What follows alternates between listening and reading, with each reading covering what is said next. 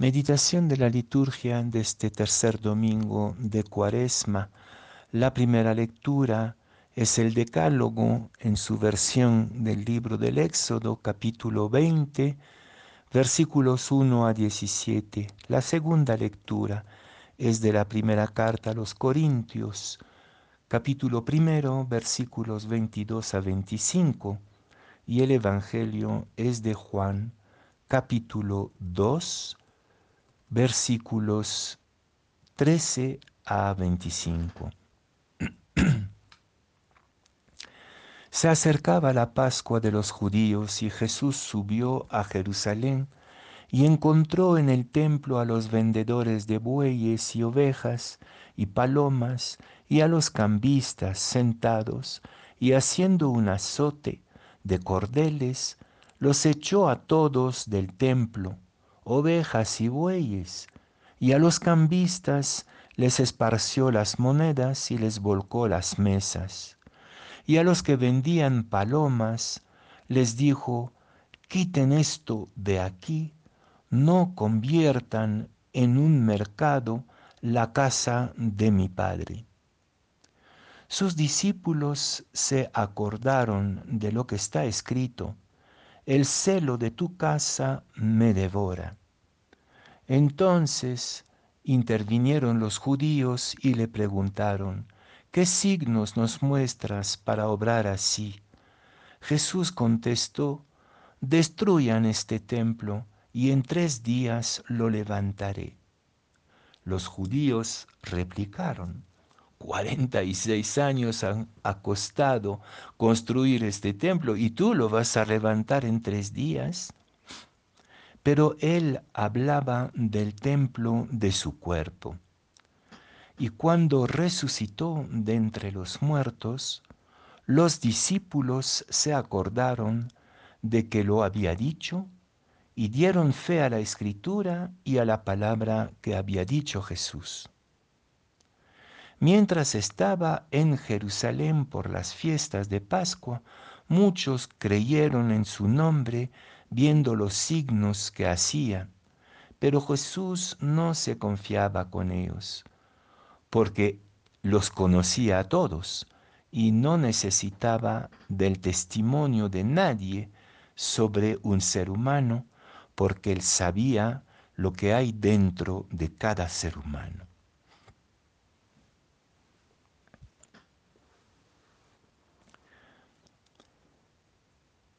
El honor de Dios es la dignidad humana. Podríamos resumir e iluminar toda la liturgia de, este tercer domingo con esta fórmula para entender y preguntarnos sobre el lugar de la ley y de la norma en medio de nosotros, en nuestra vida personal, en nuestras relaciones entre nosotros, colectivas, dónde está la ética y la moral en nuestra vida cotidiana, colectiva y privada y religiosa, cómo está la ley respecto a la imagen que tenemos de Dios. Estamos viviendo en un tiempo donde toda la ética y la norma moral están en crisis, estamos confundidos.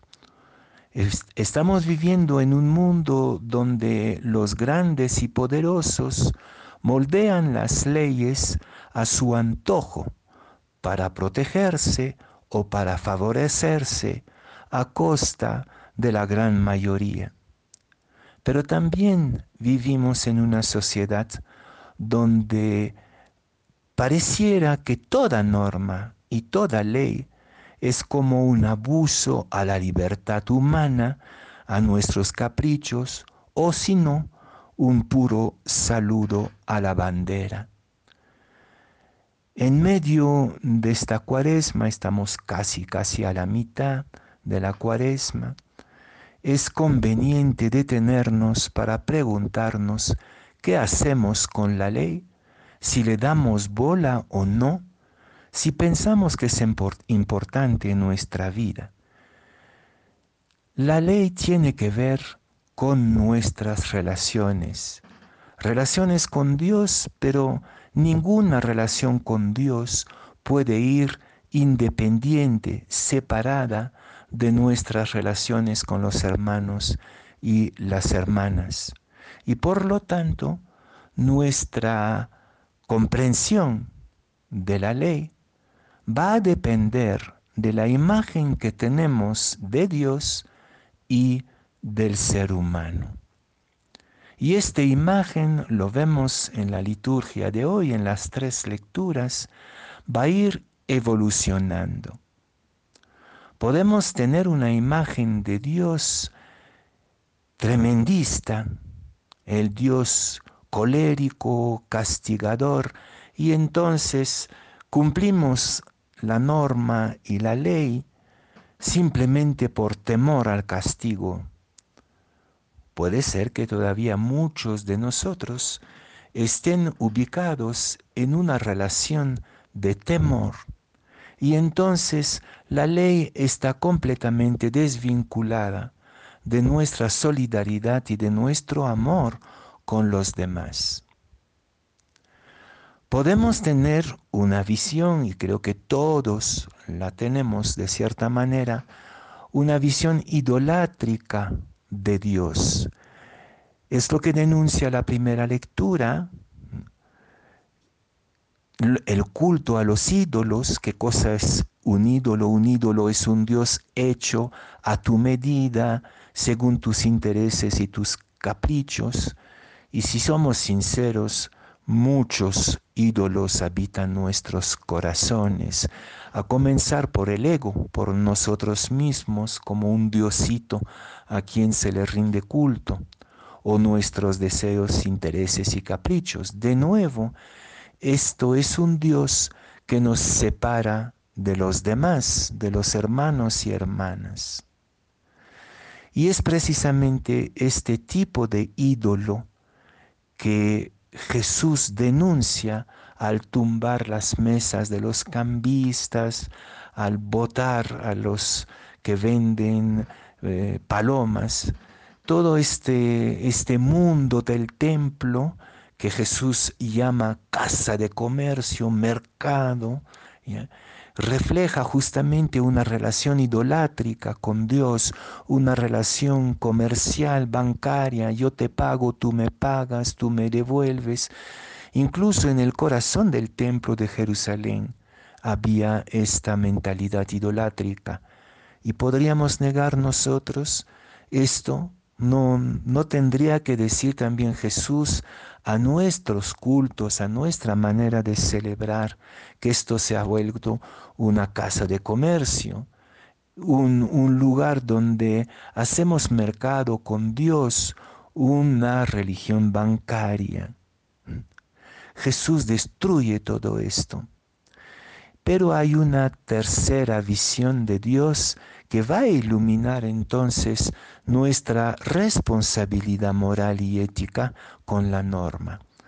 Esta tercera visión de Dios íntimamente ligada con nuestra imagen de nosotros mismos y de los hermanos y hermanas es la que señala la segunda lectura de San Pablo a los Corintios, el Dios débil y necio. Él dice, la debilidad de Dios es más sabia que los hombres.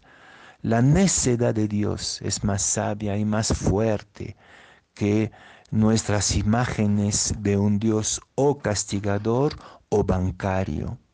¿Y cuál es la necedad de Dios? ¿Cuál es la, la eh, debilidad de Dios? La contemplamos en el cuerpo de Jesús. Y ahí está la clave del Evangelio de hoy. El cuerpo de Jesús. Destruyan este templo comercial, este templo mercado, este templo banco y reemplácenlo por el cuerpo de Jesús, el cuerpo de Jesús que va a ser crucificado, el Dios débil, el Dios vulnerable por amor a la víctima, por amor a los hermanos y hermanas. Este cuerpo de Jesús que para nosotros es el pueblo de Dios entero, somos el cuerpo de Jesús. El nuevo templo es la comunidad fraterna, amante, solidaria.